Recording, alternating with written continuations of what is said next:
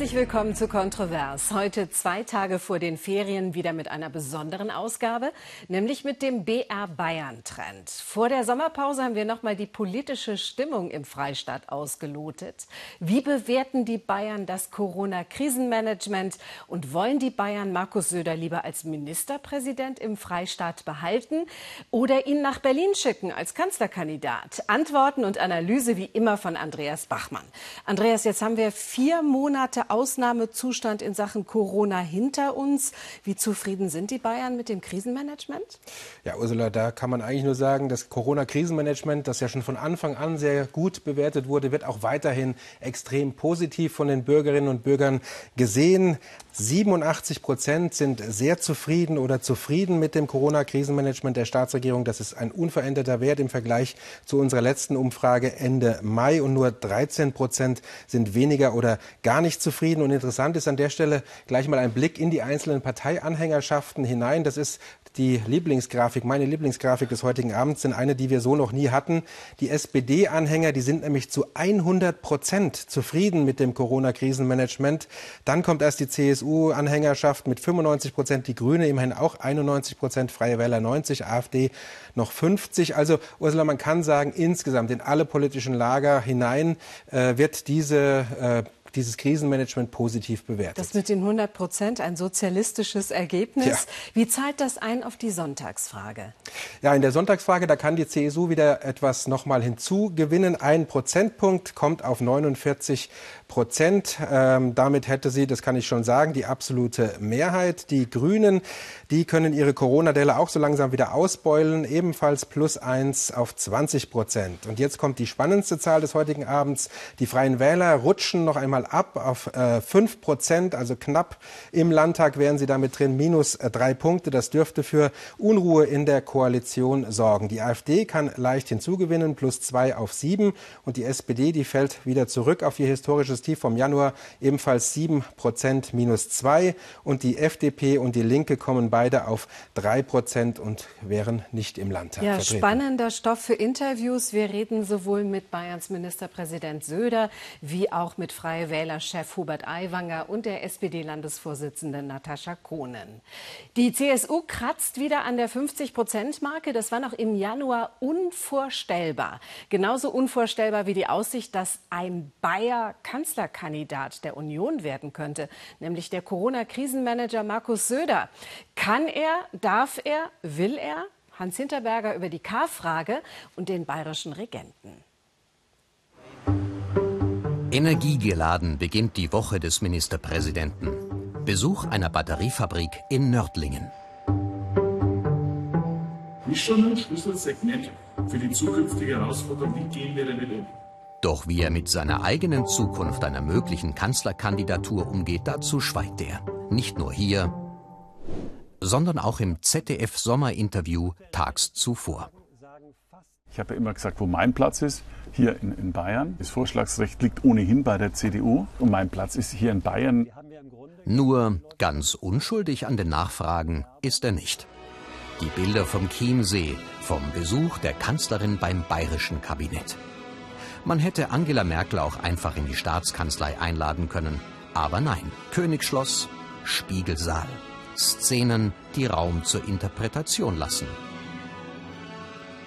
Wohin also geht die Reise? Auf der Fahrradtour der CSU Gunzenhausen ist das zumindest kurzfristig klar. Zur Mittagspause.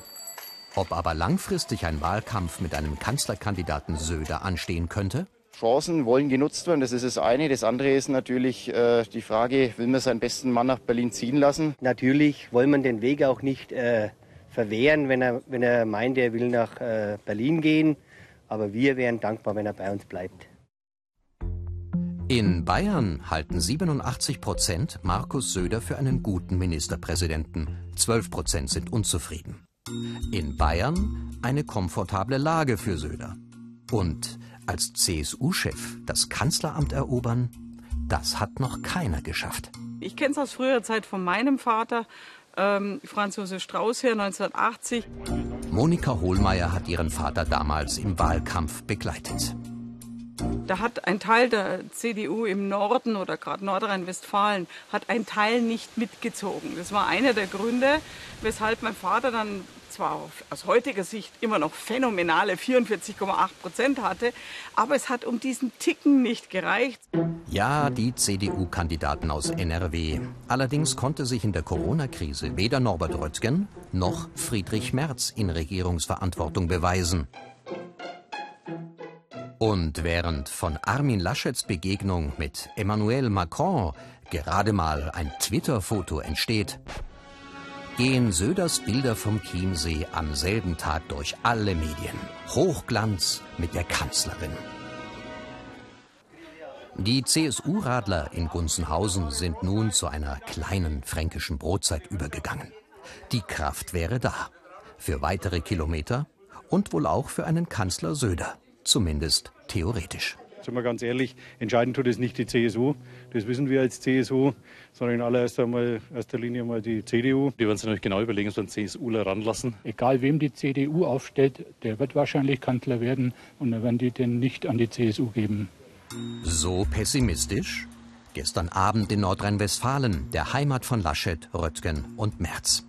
Die CDU-Basis in Hünxe trifft sich. Und wir wollen wissen, ist für die CDU ein Kanzlerkandidat Söder denkbar?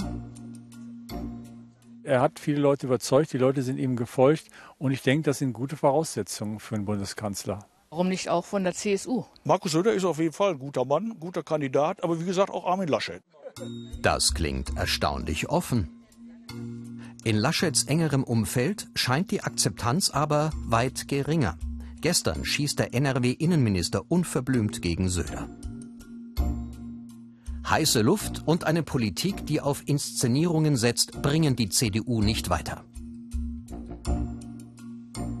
Eine Situation, in der die CDU intern debattiert, ob sie einen CSUler akzeptiert, wäre für mich der Anlass zu sagen, dass die CSU äh, Markus Söder nicht empfiehlt, Kanzlerkandidat zu werden.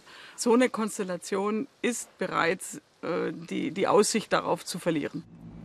Markus Söder ist jetzt in Donauwörth bei Airbus und begutachtet die Flugversuche eines Flugtaxis. Das erfordert allerdings noch viel Sicherheitsabstand. Zurückhaltung lautet die Parole. Das ist Starkstrom, das sind Ströme, die ja. sind äh, kaum vorstellbar. Nicht, dass die Medien unter Strom stehen. Und so zieht er bei unserem Gesprächsversuch zur Kanzlerkandidatur ganz schnell den Stecker. Wo stehe ich gerade im Moment? In Bayern. So ist es. Trotzdem, auf Bayerns Boden verweilen oder nach Berlin starten. Die Frage bleibt.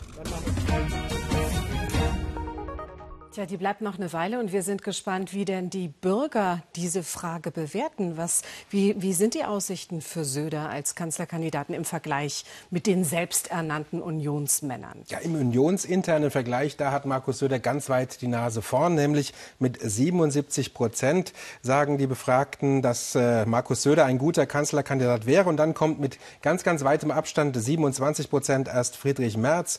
Dann Norbert Röttgen 19 Prozent und abgeschlagen auf dem letzten, dem vierten Platz. Da liegt dann Armin Laschet mit 11 Prozent. Und auch da der Blick kurz in das äh, Lager der Parteianhänger. Und da sehen wir auch quer durch alle Parteianhänger, natürlich bei der CSU mit 94 äh, Prozent am größten, ähm, ist äh, Markus Söder der Kanzlerkandidat der Union. Eine Momentaufnahme oder mehr?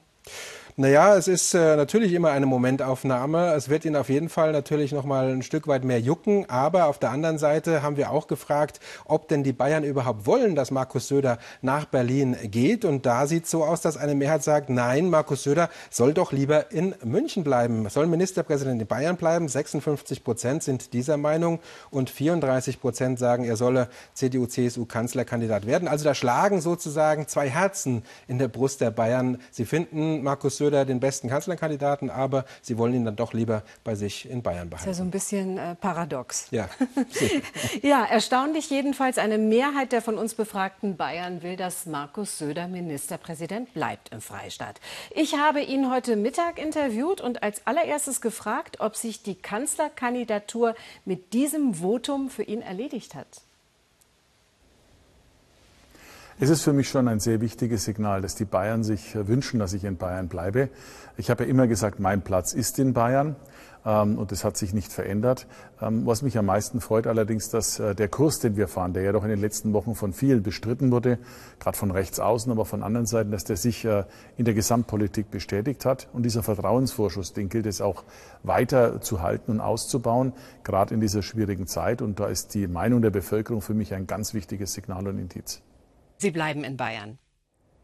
Ich habe ja immer gesagt, wo mein Platz ist, aber es ist jetzt auch wichtig, dass wir diese Debatte um diese Personalfrage nicht dauernd befeuern, denn wir haben im Herbst noch wichtige Entscheidungen zu treffen in der wirtschaftlichen Frage, wie geht es mit der Schule weiter ähm, und wie ist generell die Herausforderung Corona zu sehen.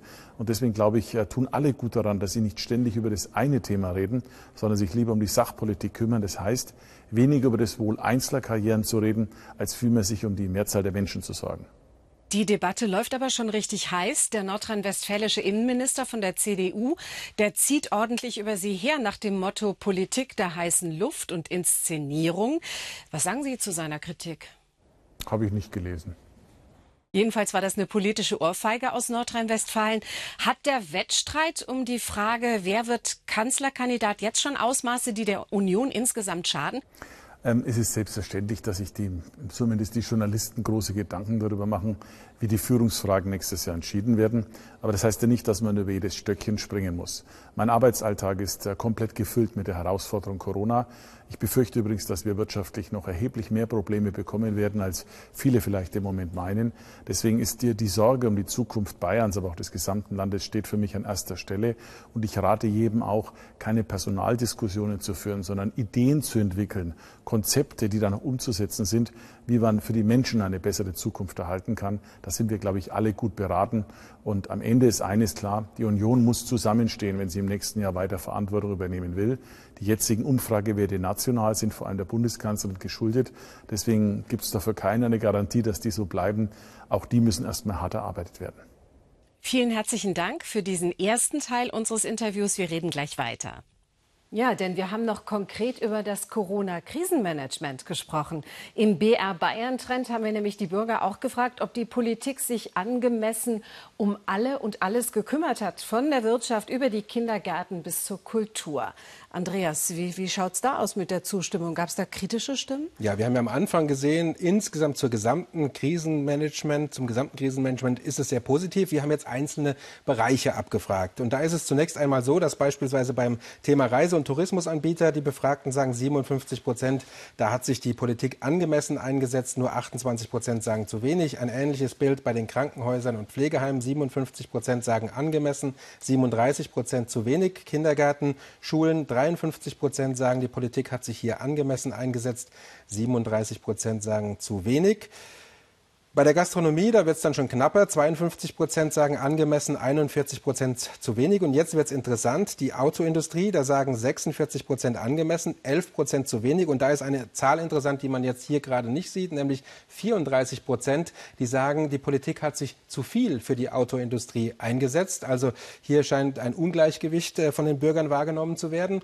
Und der letzte und kritischste Punkt, das ist die Kunst und Kultur. Da sehen die Menschen die größten Defizite. 33 Prozent sagen da nur, die Politik hat sich angemessen eingesetzt und 55 Prozent empfinden es so, dass sich die Politik zu wenig für Kunst und Kultur eingesetzt hat. Also hier, wie gesagt, ein Wunderpunkt offensichtlich. Ein differenziertes Bild. Die Autoindustrie zu sehr gepampert. Kunst und Kultur fallen nach Meinung der Bürger allerdings hinten runter. Also habe ich Markus Söder im zweiten Teil unseres Interviews gefragt, ob Kunst und Kultur für ihn nicht systemrelevant sind und er die Probleme nicht ernst genug genommen hat.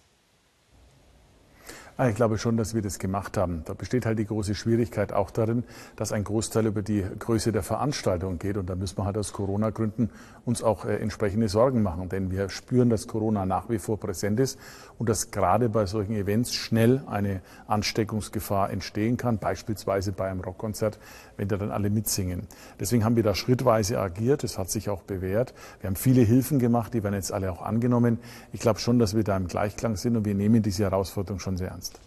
Dagegen sagt ein Drittel der Befragten, die Autoindustrie bekomme zu viel Unterstützung aus der Politik. Haben wir da eine Schieflage?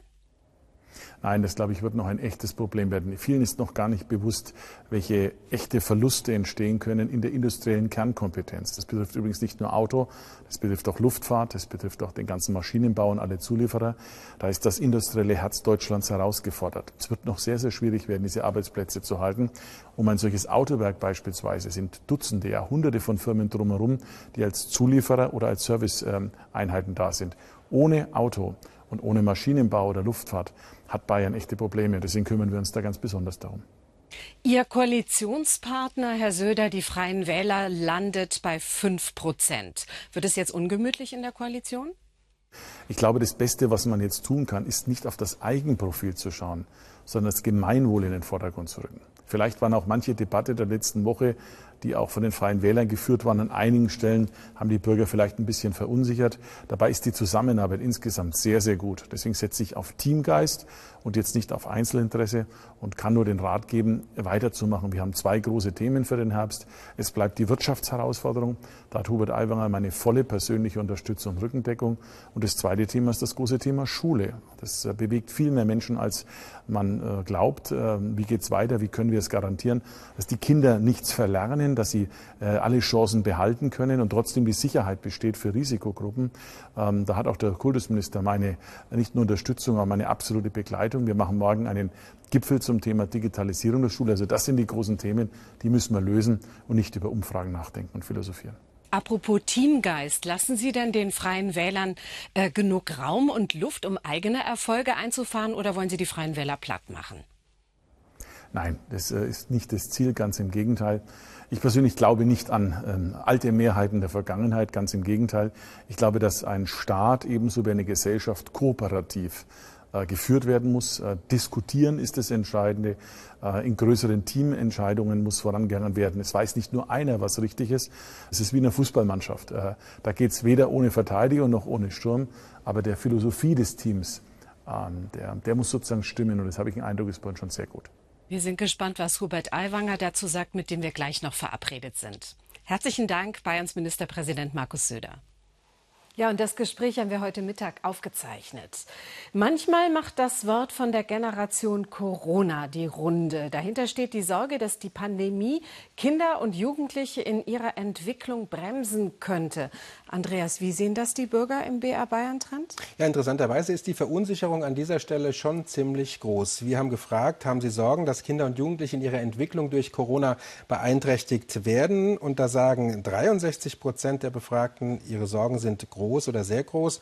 Nur 35 Prozent sagen, die Sorgen sind klein oder weniger groß. Und interessant ist dann jetzt der Blick, wir haben das mal rausgefiltert, wenn wir auf die äh, Eltern mit schulpflichtigen Kindern im Haushalt schauen. Und da sieht es nämlich noch etwas anders aus, da ist die Verunsicherung noch größer. Da sind es nämlich dann 71 Prozent, die diese Sorgen haben und nur 29 Prozent, die diese Sorgen nicht haben. Also wie gesagt, ich würde es Verunsicherung tatsächlich nennen an der ja, Stelle. Diese Verunsicherung, ähm, die ist besonders äh, jetzt vor den Ferien groß, weil man nicht weiß, gibt es nach den Ferien wieder normalen Unterricht, was auch immer künftig normal sein wird und was wird aus dem Stoff, der jetzt die letzten vier Monate hinten runtergefallen ist.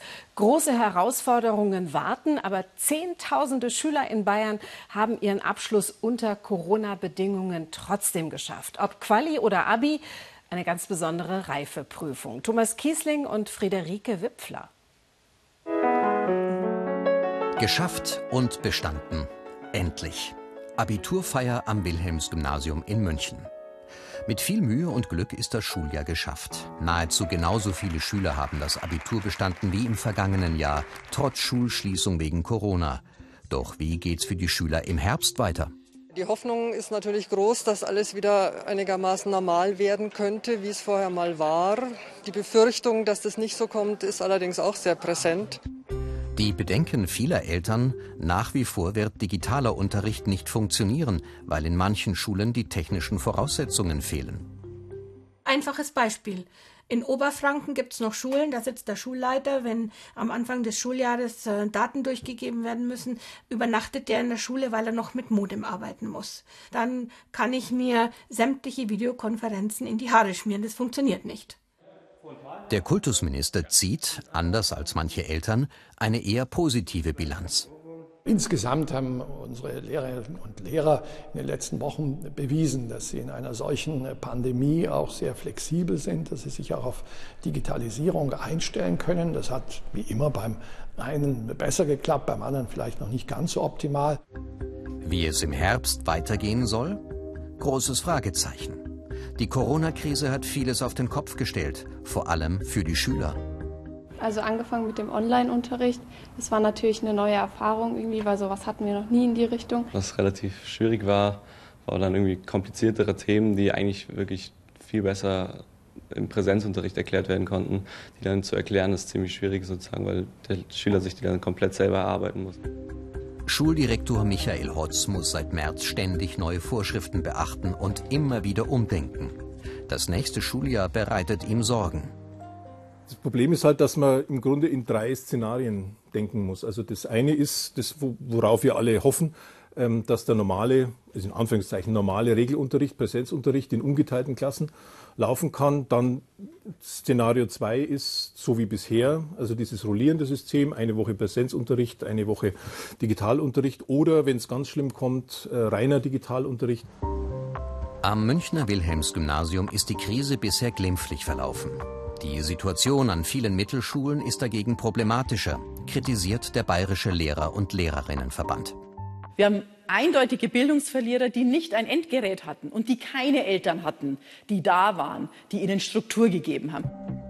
Um den Schülern möglichst viel Struktur zu bieten, gibt es an dieser Mittelschule im Münchner Osten sogar jeden zweiten Tag Präsenzunterricht, wie in dieser fünften Klasse.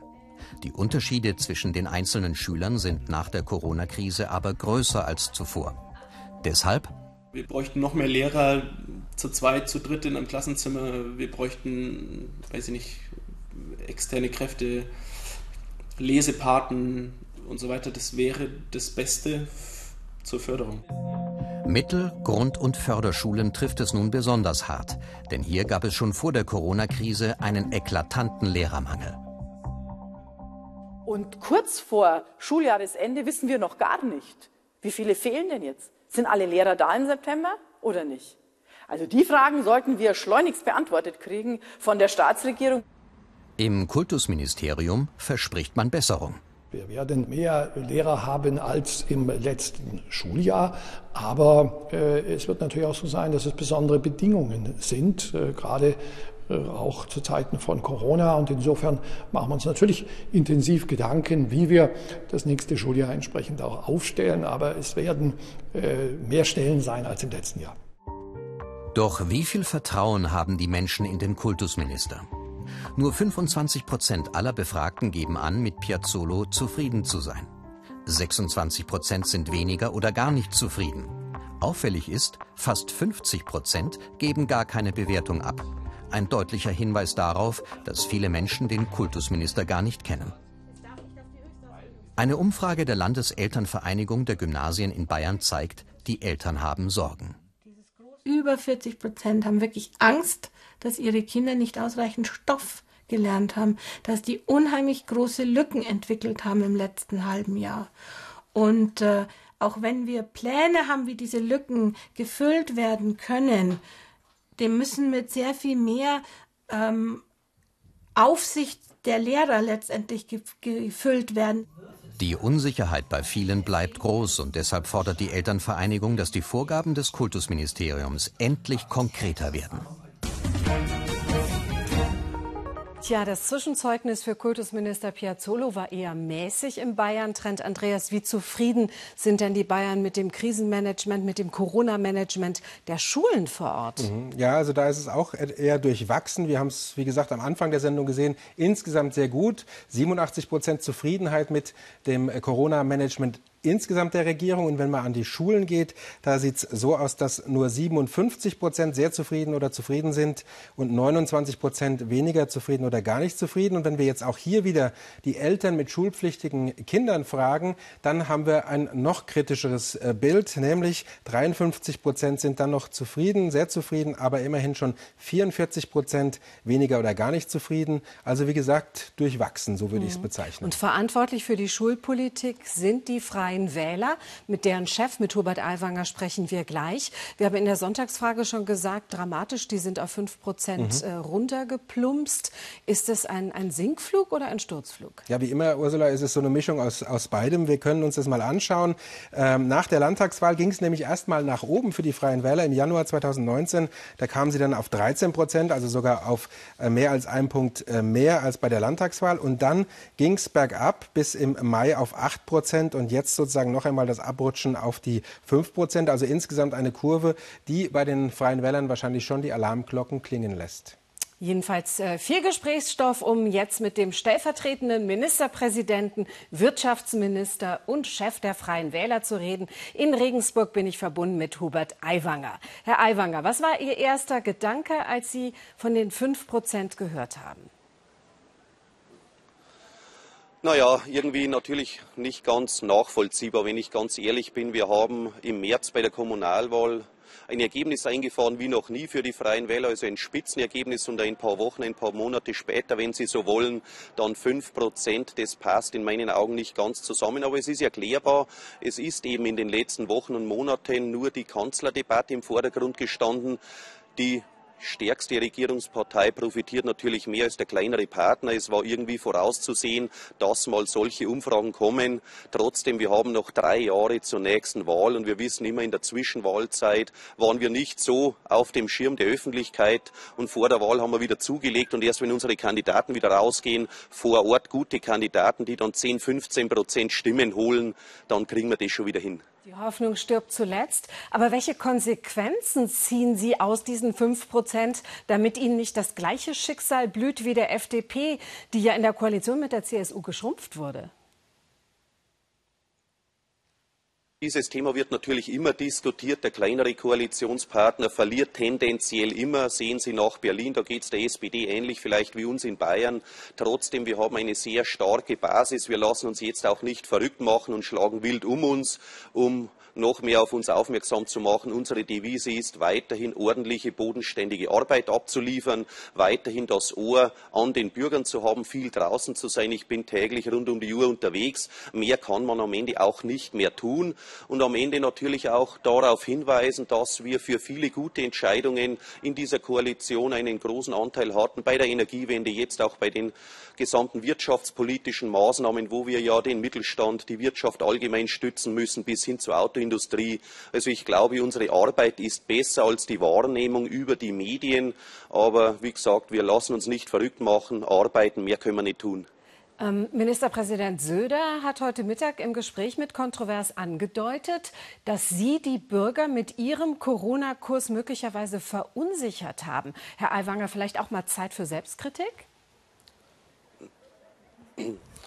Äh, die Thematik, wie geht man richtig mit Corona um, zeigt ja, dass die Gesellschaft sehr gespalten ist. Ich habe mich natürlich zum Fürsprecher derer gemacht, in Zeiten, wo die Biergärten, wo die Wirtshäuser noch zu waren, wo ich gesagt habe, wir müssen jetzt die Biergärten öffnen, wir müssen Veranstaltungen wieder zulassen. Die Leute haben sich an mich gewandt, wir wollen endlich wieder Hochzeiten feiern. Ich habe mich in der Koalition dafür eingesetzt, dass wir hier die Zahl der ja, Teilnehmer an Veranstaltungen erhöht haben. Äh, und ein Teil sagt eben, es muss lockerer zugehen und ein Teil sagt, es muss strenger zugehen. Du wirst nie alle hinter dich bekommen. Und ich bin überzeugt, wir haben als Freie Wähler hier einen Anteil geleistet, dass die Wirtschaft wieder ins Laufen gekommen ist. Wenn ich alles nur zusperre, dann haben wir ja am Ende noch mehr Arbeitslose. Und wenn wir eben mit Einhaltung der Hygienemaßnahmen uns diese Öffnungen zutrauen, die wir jetzt durchgesetzt haben, dann war das richtig. Ich glaube, dass hier unser Beitrag unterschätzt wird. Aber wenn wir als Freie Wähler, als Wirtschaftsminister in dem Fall sagen würden, nein, wir wollen alles geschlossen halten, dann würde ich meinen Job verfehlen. Ich muss ja dafür werben, dass die Wirtschaft wieder läuft. Herr Aiwanger, noch ganz kurz, wirklich nur zwei Sätze von Ihnen. Wir haben gerade über die Schulpolitik gesprochen und da sind die Eltern von Schulkindern extrem unzufrieden. Herr Söder hat Herrn Piazzolo Begleitung angekündigt, vielleicht sogar angedroht. Muss Herr Piazzolo nachsitzen? Äh, es ist auch hier dieselbe Situation. Es gibt Eltern, die sagen, wir wollen unsere Kinder nicht in die Schule schicken, weil sie sich dort infizieren könnten. Und ein Teil schimpft seit langem, weil die Schulen noch nicht Vollbetrieb haben. Also es gibt auch hier die und die und man muss dann eben einen Kompromiss fahren. Und ich glaube, Piazzolla macht es im Rahmen des Möglichen ganz gut. Wir haben ja einen Lehrermangel auch politisch mit übernommen. Wir regieren jetzt seit eineinhalb Jahren mit. Ein Lehrer zur Ausbildung braucht fünf Jahre. Wir können uns die nicht schnitzen. Trotzdem probieren wir es, indem er jetzt eben schnell 1000 Lehrer mehr einstellen will, weil eben Lehrer, die sich jetzt der Risikogruppe zurechnen, zu Hause bleiben, die fehlen uns jetzt. Also auch das ist nicht Freie Wähler äh, schuld, sondern das ist einfach systembedingt und die Probleme können wir nicht von heute auf morgen ausblenden. Aber er versucht eben neue Lehrer auf die Schnelle zu bekommen, um die weggefallenen Lehrer ja, im neuen Schuljahr zu ersetzen und den Regelbetrieb anbieten zu können, sofern er von den Eltern überhaupt angenommen wird. Über Mathematik müssen wir noch ein bisschen diskutieren. Zwei Sätze hatte ich mir erbeten, aber ich bedanke mich ganz herzlich für dieses Gespräch. Hubert Aiwanger, der Chef der Freien Wähler in Bayern. Und jetzt blicken wir noch auf zwei Oppositionsparteien im Bayerischen Landtag. Die Grünen haben die SPD längst abgelöst als zweite Kraft. In der Sonntagsfrage sind die Grünen stabil. Die SPD muss wieder federn lassen. Und jetzt kommt die Ökopartei der SPD auch noch inhaltlich ins Gehege, denn die Grünen schärfen ihr soziales Profil, während die SPD verzweifelt versucht, grüner zu werden. Erik Häusler. Ludwig Hartmann will mit seinen Grünen wieder Gas geben, nachdem die Corona-Krise monatelang alles überlagert hat. Besuch bei einem Start-up in Niederbayern, das einen elektrischen Minilaster entwickelt hat. Die Wirtschaft steht vor einem Umbruch und der soll grün sein. Wir müssen jetzt, wenn es darum geht, die Wirtschaft wieder in Schwung zu bringen, die so in den Schwung zu bringen, dass wir damit nicht automatisch in die nächste Krise zusteuern, die Klimakrise. Ihr Markenkern, die Umweltpolitik bleibt, aber sie blicken jetzt auf das große Ganze. Die Grünen wollen sich breiter aufstellen, denn sie wollen Regierungsverantwortung. Lange sah es gut dafür aus, doch dann kam die Corona-Krise. Und mit ihr auch ein Problem für grüne Machtansprüche, sagt Politikwissenschaftler Albrecht von Lucke. Die Augenhöhe, auf die man sie ja zeitweilig glaubte, gemeinsam mit der Union, ist rasend schnell verflogen. Man kann regelrecht sagen, Corona war so etwas wie ein Gamechanger im negativen Sinne für die Grünen. Das Riesenthema der Grünen, Ökokrise, Klimakrise, ist regelrecht verdrängt. Auch die grünen Anhänger erkennen den Gamechanger, den Wendepunkt Corona. Allerdings einen zum Positiven. Wanderausflug im Berchtesgadener Land am vergangenen Wochenende. Die grüne Basis sucht das Gespräch mit der Landesvorsitzenden. Jetzt geht es eben darum, Geld klug zu investieren, zukunftsfähig zu investieren, sodass wir einen nachhaltigen Umbau der Wirtschaft hinbekommen, sodass wir auch die Energiewende endlich gestemmt bekommen. Themen sind nicht verschwunden, die sind teilweise sogar gravierender da als vorher. Also da ist nichts gelöst und nichts vom Tisch. Die Grünen setzen also weiter voll auf Umwelt- und Klimaschutz. Sie rücken aber auch die Wirtschaftspolitik mehr in den Mittelpunkt und sprechen auffallend viel von einem starken Sozialstaat. Eigentlich Kernkompetenz des einstigen Verbündeten, der SPD. Ich freue mich um, auf diesen Wettstreit und sehe es nicht als ja, eine richtige Konkurrenz. Auch wenn die SPD das Nachsehen dann hat? Es wäre doch absurd, wenn man selber auch gute Ideen im sozialen Bereich hat. Jetzt aus grüner Sicht zu sagen, ja, weil die einen das auch schon mal gemacht haben, ein bisschen, machen wir das nicht. Kampfansage und Ausdruck des neuen grünen Selbstbewusstseins. Man gönnt sich also salopp gesagt nicht mehr in klassischer Weise das alte Terrain, das war die klassische Aufteilung der früheren Zeit, als die SPD klassisch das Soziale bestellte, die Grünen das Ökologische. Das ist Geschichte. Beide Parteien versuchen auf beiden Terrains zu wildern. Bei der SPD kommt das nicht gut an. Radausflug zum Biergarten mit der Bundestagsabgeordneten Ulrike Bahr in Gersthofen bei Augsburg. Der grüne Griff nach sozialdemokratischen Wählern schmerzt die Arbeiterpartei. Ich, ich, bin natürlich neidisch, wenn, wenn Leute äh, angezogen werden von den Grünen. Und ich finde es dann auch für mich persönlich, muss ich sagen, auch dann immer wieder mal ungerecht, ja, weil, ich, weil ich schon glaube, dass wir die Partei sind mit den Werten sozialdemokratisch. Im Gegensatz zu den Grünen stehen SPD-Minister derzeit fast täglich als Krisenmanager im Rampenlicht. Aber wieso profitiert die SPD trotzdem nicht vom derzeitigen Regierungsbonus? Weil es innen ist, bei, der, bei den Grünen zu sein. Die SPD ist nicht in? Nein, leider nicht zurzeit. Es ist äh, eine einzige Katastrophe, weil äh, die meiste Arbeit macht ja eh die SPD. Ratlosigkeit. Und bald schon steht die Frage nach dem Kanzlerkandidaten an. Oder braucht es den überhaupt?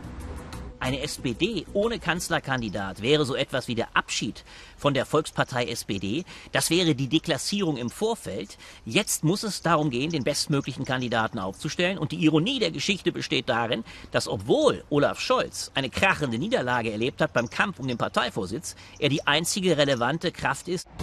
Der Verlierer von gestern soll es richten. Sinnbild für die verzweifelte Lage der SPD gut ein Jahr vor der Bundestagswahl.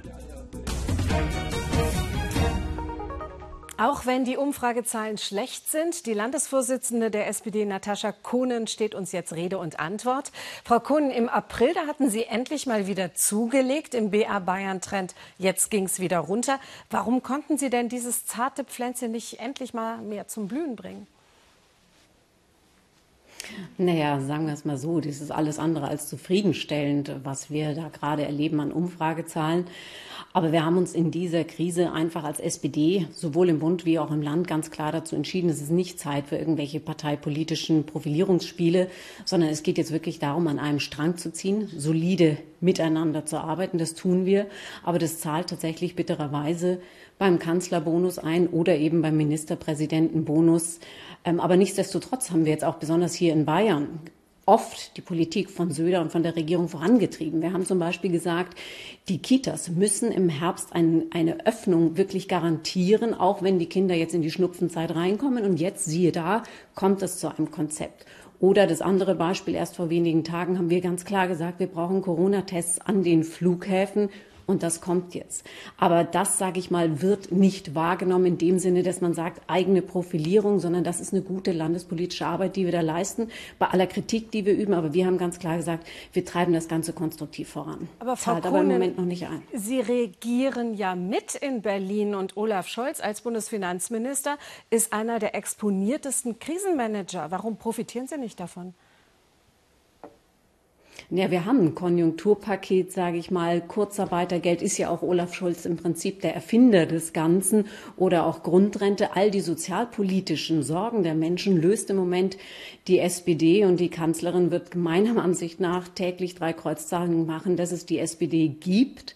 Aber es zahlt tatsächlich bei der Kanzlerin ein und das ist ein Phänomen von Krisen, dass tatsächlich die Führungspersonen einfach davon profitieren. Aber ich sag mal so, es kommt auch die Zeit nach Corona, wo dann der Bundeswahlkampf kommt, Bundestagswahlkampf, und da werden sich die Zeichen auch wieder ändern. Ich möchte noch auf die eine sehr bemerkenswerte Grafik eingehen. 100 Prozent der SPD-Anhänger finden das Corona-Krisenmanagement der bayerischen Staatsregierung gut. Also alle Genossen auf Linie. Ähm, wie frustrierend ist das? Nee, sagen wir mal so, Sie haben ja nicht nur Genossen abgefragt, sondern Sie haben Wählerinnen und Wähler abgefragt. Und da tritt genau das in meinen Augen zutage, was ich auch jetzt zu Beginn gesagt habe. Wir haben uns entschieden, mit der Landesregierung zu arbeiten. Bei allen, sag ich mal, Fingern, die wir in die Wunde legen, haben wir gesagt, es ist nicht die Zeit, wirklich ähm, immer nur auf die anderen drauf zu kloppen, sondern die Probleme der Menschen zu lösen. Und es existiert, existiert wirklich eine unglaubliche Angst in dieser schweren, schweren Krise. Und ähm, deswegen sind, denke ich, auch etliche zufrieden oder sehr, sehr viele in dem Fall. Aber wie gesagt, es kommt die Zeit nach Corona und da wird es eine ganz andere Debatte geben. Und ich denke auch, dass dann der Hype um Söder eine ganz andere Richtung nehmen wird. Ist das eine Drohung oder ein Versprechen? Ja, sagen wir mal so, als SPD haben wir ähm, doch Erfahrungen gemacht mit sogenannten Hypes um Kandidaten, insbesondere um Kanzlerkandidaten. Ich sage nur 2017 Martin Schulz. Das sollte sich Söder sehr, sehr genau überlegen, ähm, was damals auch bei uns geschehen ist. Und zum anderen, glaube ich, hat Söder viele Dinge getan, ähm, die noch erklärungsbedürftig sind. Ich sage nur die Bemerkung, die er auch im Bayerischen Landtag gemacht hat, wo er die Berlin, Berlin hat er gesagt, ist die Resterampe der Nation. Dann frage ich mal gegen, glaubt er dann wirklich, dass ein Berliner Söder wählt, wenn er solche Ausdrücke bringt? Oder von noch nicht, ja, vor gut einem Jahr hat er Europa für beendet erklärt. Er hat gesagt, das ist Ende mit dem geordneten Multilateralismus. Das sind alles Dinge, die müsste, sollte sich Söder entscheiden, äh, seine Karriere vielleicht ein bisschen anders zu gestalten, dann muss er eine Menge erklären. Vielen Dank, Natascha Kohnen. Und damit jetzt noch zu einer Partei, die man immer mit Wirtschaftskompetenz verbindet, die aber gerade in Corona-Zeiten ins Hintertreffen geraten ist. Erik Häusler. Gestern Abend in Augsburg. Vorbereitungen für die erste Präsenzveranstaltung der Bayern FDP nach dem Lockdown. Die Stimmung ist gut. Endlich können die Mitglieder aus dem Kreisverband wieder aktiv werden. Höchste Zeit. Schlechte Umfragewerte und die Auswirkungen der Corona-Krise machen der FDP zu schaffen. Es ist schwierig, klar, aber ich denke auch, jede, also aus einer Krise kann man natürlich auch lernen. Man kriegt das natürlich mit, äh, dass es so ein paar äh, Personaldebatten gibt. Ich finde aber, dass das äh, auch viel von außen herangetragen wird. Die beiden Bundestagsabgeordneten Daniel Föst und Nicole Bauer sind die Gäste des Abends. Sie haben eine Bayern-Tour gestartet. Eine kleine Profilierungsoffensive in schwierigen Zeiten. Wichtig ist für die Freien Demokraten, dass wir Vertrauen bei den Menschen gewinnen. Dass die Menschen sagen, ich würde denen das Land anvertrauen. Jetzt bemerkt man, dass einerseits immer noch die Thematik äh, auf dem Tableau ist, starker Staat. Aber von den Bürgern merke ich eigentlich schon, sie streben nach Freiheit. Die Umfragewerte der FDP sind schlecht. Sie ist gefährlich nah am Scheitern. Bundesweit liegt die FDP zurzeit bei etwa 5 Prozent. Heute im Bayern-Trend erreicht sie drei aber sie gibt sich kämpferisch. Ortstermin bei BMW in Dingolfing. Werksbesuch im Rahmen der Sommertour. Als Oppositionspartei tun sich die Liberalen gerade besonders schwer, in der Corona-Krise zu punkten. So eine Krise wie Corona da ist natürlich sehr viel Vertrauen in die Exekutive. Da orientiert man sich sehr stark an den Ministerpräsidenten, an den Ministern. Die sind ja auch die, die die Themenlage bestimmen, die auch durch ihr exekutives Handeln auch bestimmen, wie geht es weiter. Da ist es für die Opposition manchmal schwer. Parteichef Christian Lindner sprach im großen ARD-Sommerinterview vor zwei Wochen von schwierigen Zeiten für die FDP. Themen wie Eigenverantwortlichkeit oder globalisierte Märkte hätten gerade keine Konjunktur. Wir hatten äh, um Weihnachten herum noch Umfragen von 10 Prozent und hatten jetzt in der Tat äh, ein, eine, eine harte Zeit, äh, die auch an mir persönlich ja, Sie haben die Zahlen genannt, nicht spurlos vorbeigegangen ist. Und äh, jetzt geht es um Kämpfen. Das merkt auch Daniel Föst. Online-Diskussion im Rahmen der Sommertour in Landshut. Die FDP leidet noch immer unter dem Fall Kemmerich, der sich mit den Stimmen der AfD zum Ministerpräsidenten von Thüringen wählen ließ. Das haben viele der FDP nicht verziehen. Plötzlich muss man sich als FDPler, das muss ich mal überlegen, als FDPler rechtfertigen, der AfD so nahe zu stehen. Dabei sind wir das Gegenteil. Uns trennt so viel wie nichts anderes. Und deswegen ist, also Kemmerich ist eine Belastung für die Partei. Die FDP in schwierigen Zeiten. Sie hofft, dass die Corona-Krise bald bewältigt wird und es für sie wieder aufwärts geht.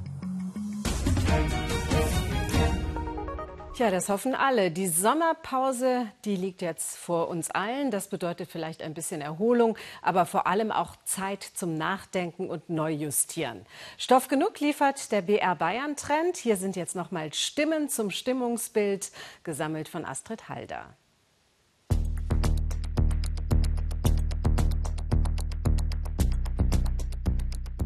Nach der Sommerpause heißt das Motto weitermachen, das Land weiterhin gut durch die Corona-Krise führen und vor allem herausführen aus dieser Krise. Dazu gehört, dass wir für eine Sicherheit von Arbeitsplätzen sorgen, dass wir neue Perspektiven, neuen Schwung geben, aber vor allem, dass wir alles tun, zu vermeiden, dass eine zweite Infektionswelle entstehen kann. Wir Grüne starten mit Rückenwind äh, aus der Sommerpause, denn die 20 Prozent zeigen, dass unser Einsatz für die Natur, für das äh, gute Miteinander und für die weltoffene Gesellschaft von den Bürgerinnen und Bürgern honoriert wird. Und den Schwung, den nehmen wir mit. Im Herbst wird die große Herausforderung an die bayerische Wirtschaft sein, dass wir hier die Corona-Folgen auffangen, dass die bayerische Wirtschaft gestärkt wird, dass diejenigen, die jetzt in Kurzarbeit sind, wieder in reguläre Arbeitsverhältnisse kommen und dass damit also die bayerische Wirtschaft wieder aufblühen kann. Also wir werden aus der Sommerpause frisch erholt starten. Wir gehen jetzt in die Bundestagswahl und werden uns eben gerade auch den Bundesthemen auch in Bayern widmen. Das heißt, das Thema Wirtschaftskrise oder Auswirkungen des Lockdowns auf die Wirtschaft werden unsere Hauptthemen sein. Nach der Sommerpause bauen wir weiter daran an Feinarbeit. Wir wollen Wege finden, wie wir dieses Land gestalten, und zwar in einem ökologisch-industriellen Transformationsprozess. Die FDP will aus der Sommerpause starten mit Konzepten für die Wiederbelebung der Wirtschaft in Bayern und mit Konzepten, wie wir die Beschulung unserer Kinder in den Griff kriegen. Denn das ist ein Thema, das den Leuten wirklich unter den Nägeln brennt.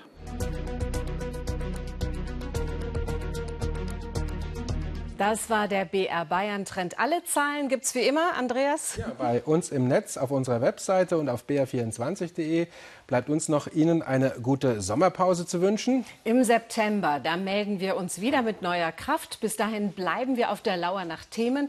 Und Andreas, du bist der Mann der Zahlen, deshalb gibt es noch eine private jetzt am Schluss. So ist es. Die 75. Meine Mutter wird heute nämlich 75 Jahre jung. Happy Birthday, liebe Mom. ja, da schließen wir uns allen guten Wünschen an. Ihnen allen einen schönen und gesunden Sommer. Machen Sie es gut. Bis Anfang September. Ciao.